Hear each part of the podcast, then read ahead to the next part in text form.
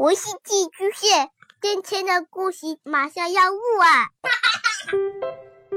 孩子的世界充满了色彩和欢乐，用有温度的声音讲你爱听的故事。白羊叔叔和大明的晚安故事。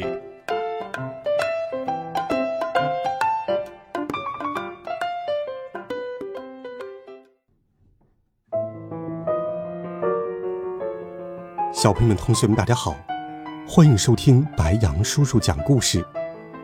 今天，白杨叔叔继续给你准备了《神探猫破案冒险集》的好听故事，一起来听。谁偷走了金猫？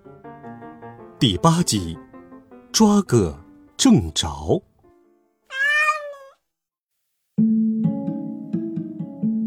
说话的。是一只脱了毛的大猫，一只眼睛上绑着绷带，一侧的耳朵已经不见了，而整条尾巴也几乎是光秃秃的。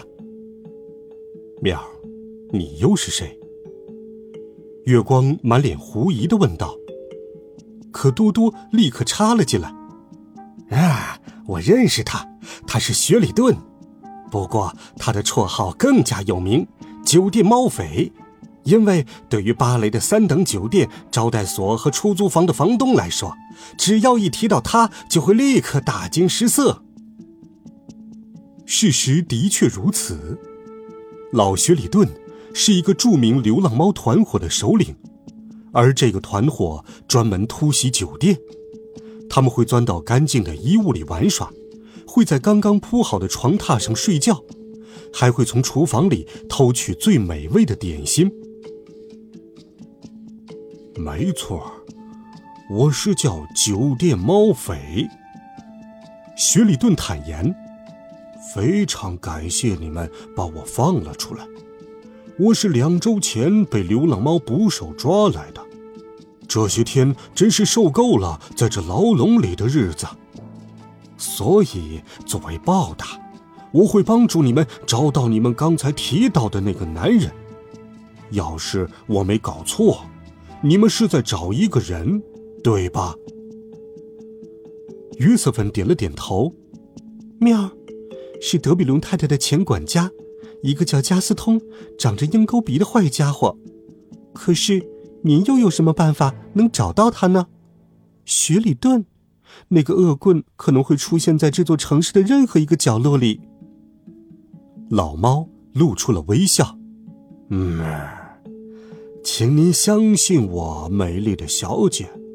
如果你们说的这个加斯通真的住在巴黎的某一家酒店，那么不出一个小时，我就能把他找到。我用我猫咪的名誉向你们保证。跟着这位脑袋上扎着绷带的流浪猫，月光和三位伙伴离开了仓库。他们停在一条人行道的旁边。就在一间咖啡馆的门前。只有到了这个地方，他们才觉得自己是彻底安全了。你们就在这里等我，一个小时后我一定回来。喵！猫匪雪里顿向他们保证。说完，他便跳上了一辆路过的马车，挥舞起爪子向四只猫告别。很快消失在他们的视线里。经过这一番折腾，月光和同伴们已是饥肠辘辘了。约瑟芬在前头带路，一直跑到了一条狭窄的小巷。这里是雷内肉铺的后门，约瑟芬的主人常光顾这家店。在商店后头的垃圾箱里，四只猫咪发现了还很新鲜的香肠。而肉铺老板之所以把它们丢掉，只是不想在上流社会的挑剔客户前留下糟糕的印象。可对四只猫咪来说，这已经是一顿无比美味的晚饭了。饱餐一顿后，他们顿时觉得神清气爽，也再次找到了战斗的力量。就这样，侦探小组重新回到他们和雪里顿约定的咖啡馆前。趁着等待雪里顿的时间，他们又和多多聊了会儿天。因为这只流浪猫仿佛受到了很大的打击，还没从刚才的险境中回过神来。我早就告诉你们，那个流浪猫捕手是个很危险的人物。我在想，要是……多多的话还没说完，就不得不停了下来。就连小鹏鹏也突然站立起来，惊叫道：“嘿，你们快看，那里是雪里顿！”街对面，一辆发着巨大噪音的豪华汽车正急速驶来，而大摇大摆站在后挡泥板上的正是雪里顿。他正朝大家微笑，一脸得意的样子。我们的四位朋友没有浪费一秒时间，迅速穿过大街，和这位从天而降的帮手汇合了。淼，怎么样？你找到他了吗？月光最先开口。这还用说吗？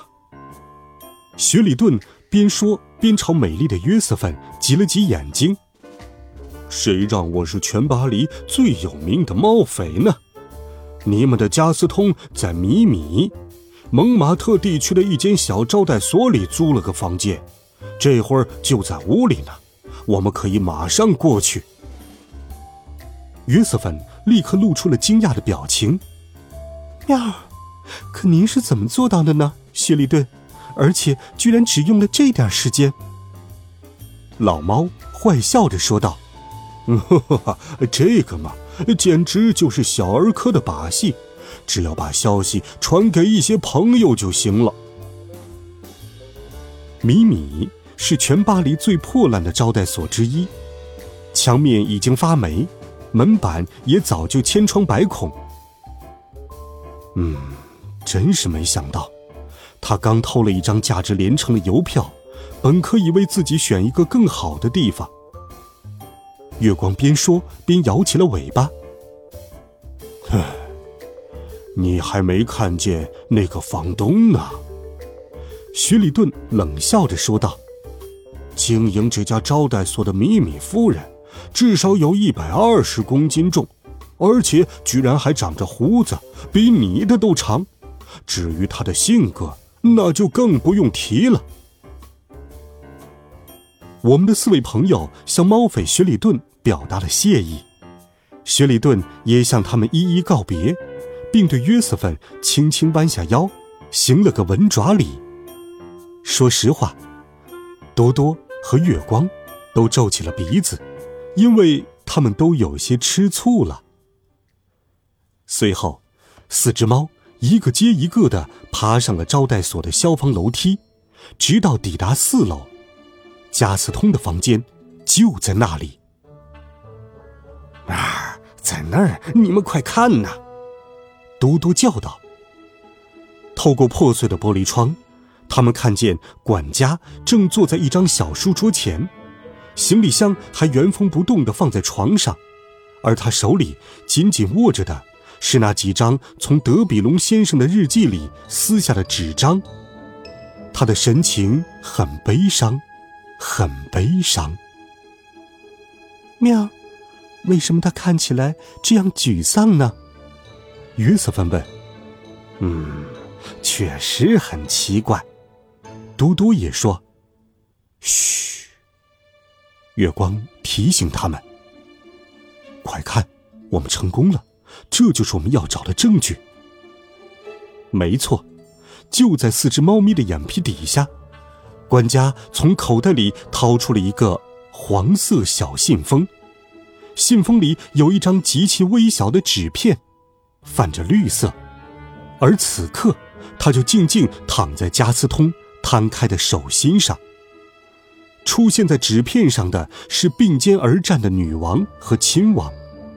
可这幅画的画面很是滑稽，因为男人的脸部皮肤光滑整洁，仿佛出生的婴儿，而女王居然长着一对浓密的黑胡子。妙，是女王的胡子！哈哈哈哈！小鹏鹏激动的大叫起来。月光一跃跳下了窗台。面儿，现在我们就要让人把加斯通给抓住，就能还不奈自由了。快，马上去警察局！我们必须想办法让那个蠢蛋朗贝尔跟我们来这儿。警察局，多多抗议道：“可是好远呐！再说，我们都已经跑了一整天了。先是跟踪佣人，然后是装修工，接着又去了德比龙太太的别墅，还有流浪猫捕手那一茬。现在又……妙，别总是发牢骚，多多，多运动运动，不仅对你的身材有好处，还能保持你的魅力。加油，朝警察局进发！”约瑟芬。柔声说道：“妙，谁最后一个到，谁就是傻瓜。”鹏鹏兴奋的叫道，最先迈开了脚步。好了，孩子们，这一集好听的故事，白羊叔叔就给你讲到这里。温暖讲述，为爱发声，每天白羊叔叔讲故事都会陪伴在你的身旁。我们明天见，晚安，好梦。